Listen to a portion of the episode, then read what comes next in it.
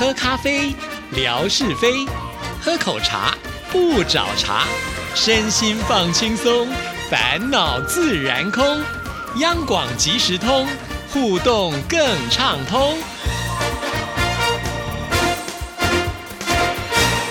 亲爱的听众朋友，大家好，欢迎收听今天的央广即时通，我是谭志毅。今天星期五了，是生活美学的时刻，文哥来了，文哥你好。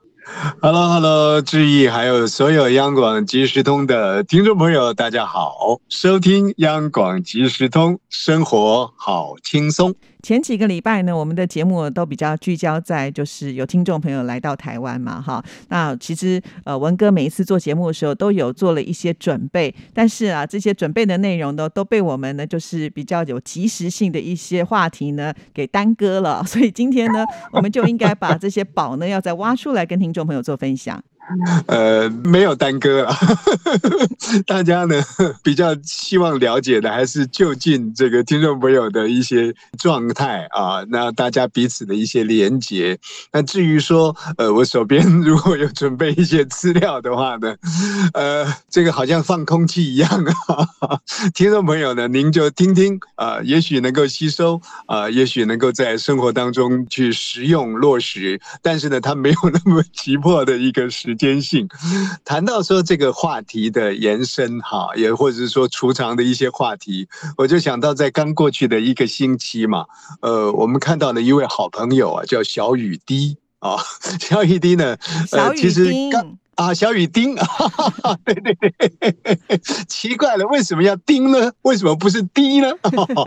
因为小雨丁比较可爱，小雨。滴呢，哎，比较普通，算你转得快。我这样说说的好吧？啊，我想小雨丁呢应该很开心的。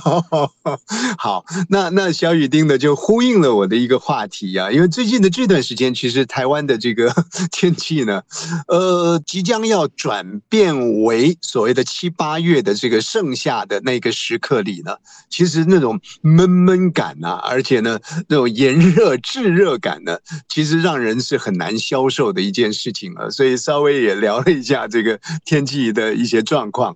我们小雨丁呢就留下了一段金句啊，他绝对不让我们的霞总呢穿美于前呢。他说呢，这个炎热的夏天里啊，空调，大陆的朋友基本上就讲空调，我们呢就直接讲冷气了啊。冷气呢是续命的。我看了这个之后呢，哎，觉得。还还真的是有一定程度的道理。啊，尤其是最近的这段时间，跟家里的小朋友，因为不用上学了嘛，啊，那进进出出的，啊，总是都会在一起。那我们会觉得天气热啊，可是你会觉得呢，这个小朋友呢，好像感觉上他更觉得天气热啊。我我们基本上还能够适应啊，这对于现在吹惯了冷气空调的这些年轻的朋友来说呢，那更不能够适应啊，就觉得好热好热，受不了了，如何如何的。那我觉得。这个小雨丁的这段话，冷气呢是现代人的一个续命啊！就就本来是要想要教训我小孩的，说你要要那个忍受这种酷热啊，这人生就是要经过不断的试验呐。我觉得正好这段话解围了，的确啊，有空调有冷气能够让人续命啊，那种感觉确实是是很很如获至宝。可是这个话呢出来之后，我们的另外一位好朋友。我们的大小姐，也就是魏红，嗯，她又留了一段话。她说呢，这个天热的时候，冷气是续命；工作的时候呢，什么东西可以续命呢？这个很多的朋友呢，也许也会赞同，那就是咖啡。咖啡可以续命啊！我不晓得对于这两个续命呢，质疑你有什么感受啊？其实说到也相对认同，对，非常的认同。尤其是这个冷气，一直以来我都觉得它是最伟大的发明。像最近呃，我都会先去运动之后呢，再来上班，就是先去我们的剑潭山走一走啊，然后再走回办公室。其实现在的一大早呢，大概就已经可以到达三十度了啊，常常呢，呃，还没有爬到山的中间就已经满身大汗。那当走回电台的时候，打开我们那个门一进来之后，哇，那个整个凉风灌过来之后，你就觉得哇，实在是太 太厉害的发明了啊！那马上就可以降温，那种舒适感。要要不是有这种舒适感，大概我也没有勇气真正去爬山了哈，因为你会觉得一直热到那个不行啊。所以我觉得很认同小雨丁所说的。那至于呢，呃，我们的魏红大小姐呢，她说的这个，我更是非常的赞同。可能文哥比较不能够体会，因为文哥比较喜欢喝茶啊。那我们呢，就是常常就是觉得上班已经心不甘情不愿了嘛，所以就不可能带着什么充满干劲的精神来上班，真的要靠一杯咖啡来提神。所以我觉得两位写的都。非常非常的传神，我也是十分的认同。呃，我觉得这个很有意思啊，这些好朋友啊，包含刚刚致意的一些延伸呢，再把这样的一个金句呢，再让它更立体化出来了。那很多的朋友一听呢，不管是听京剧啊，或者是听这种生活的一种分享啊，彼此的共鸣呢，都点头 如捣蒜。哎，确实我也是如此啊，靠咖啡续命，靠冷气呢续命啊。那朋友们或许呢，也可以借借由这个话题再做一些延伸。您有些什么续命的续命啊？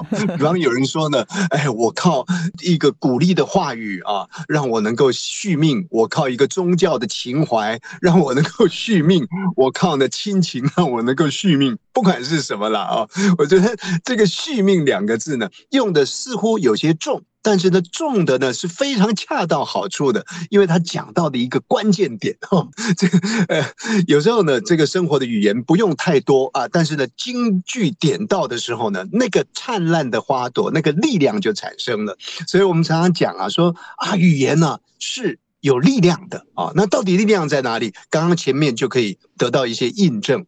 可是有时候语言是有力量的，讲的太严肃的语言呢。又会让人觉得好像被捆绑住了，嗯，所以其实我比较喜欢的这个语言，比较偏向于呢纯歌式的语言。纯歌式的语言就是说，呃，会产生一些火花的啊，也是另外一种力量，燃烧热量。另外呢，它会带一些趣味性在里头。其实纯歌不纯然是趣味性呢，可能呢它是刮胡刀性质会比较多啊，它是刮刀性质的。但不管怎么说，我认为如果你要让你的语言产生一些呃效用的话呢，我认为应该是有两个元素：有趣。加上呢有力量，这两个元素把它加在一起呢，那我觉得就是很棒的一件事情。谈到说语言是有力量的，当然现在这个人呢已经没有像过去那么样的红火了。不过有时候他的这个话语，我们听了之后呢，看了之后呢，也会会心一笑。谁呢？马云。哦，马云有很多的金句啊。不过马云讲过一段话的，有意思。他说呢，你的话要成为真理。在什么时候呢？当你成功的时候，当你成功的时候呢？